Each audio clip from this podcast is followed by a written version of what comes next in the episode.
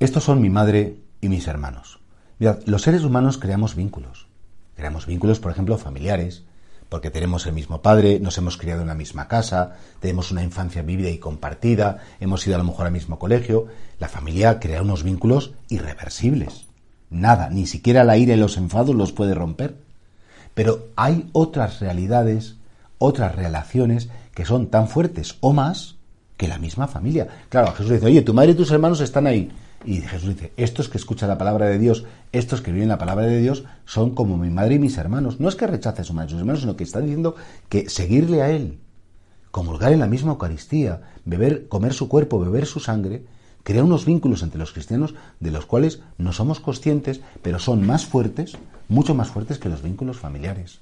Y es verdad que cuando una persona es como muy creyente, te das cuenta que a veces compartes con la gente que tiene tu fe lo que incluso no te atreves a compartir con tu familia porque te da vergüenza o porque temes que te van a juzgar o, se van a reír de ti. Y claro, qué bonito saber que la fe, la experiencia de Cristo, el haber conocido a Cristo, el estar cerca de Él, nos hace que, bueno, pues que seamos verdaderamente hermanos. Claro, la palabra hermanos está tan usada en las, iglesias que al final ha perdido el sentido. Claro, cuando un cura empieza a hablar diciendo, queridos hermanos, soy la palabra, y uno desenchufa y dice, bueno, me, está contando me va a contar lo de siempre.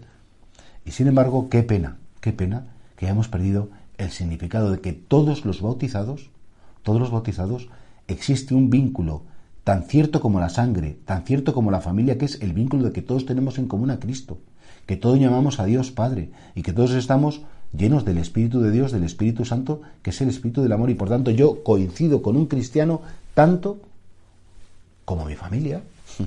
Y con esto no quiere decir que no tengas que querer a tu familia, que tengas que querer más a los de tu parroquia que a los de tu grupo, que a tu familia. Todo lo contrario, es llamar la familia lo más bonito y lo más difícil del mundo.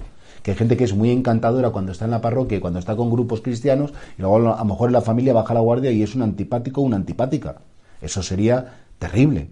Sino hacerte conscientes. Señor quiere hacernos conscientes que la fe une, que compartir las experiencias de Cristo une, que a lo mejor esa persona que es de otro país y que habla otro idioma, que no tiene tus costumbres, está bautizada como tú, es amada de Dios como tú, ha participado del misterio de Cristo como tú y por tanto la tienes que tratar como a tu misma familia.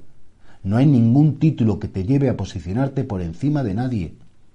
Nunca. ¿Por qué? Porque es verdad que, somos hermanos todos los hombres, por supuesto por el mero de ser creados por Dios, pero especialmente los cristianos, los que escuchan la palabra de Dios y la viven, son capaces de crear un vínculo con Cristo y desde Cristo con los demás mucho más fuertes o tan fuertes como cualquier vínculo familiar.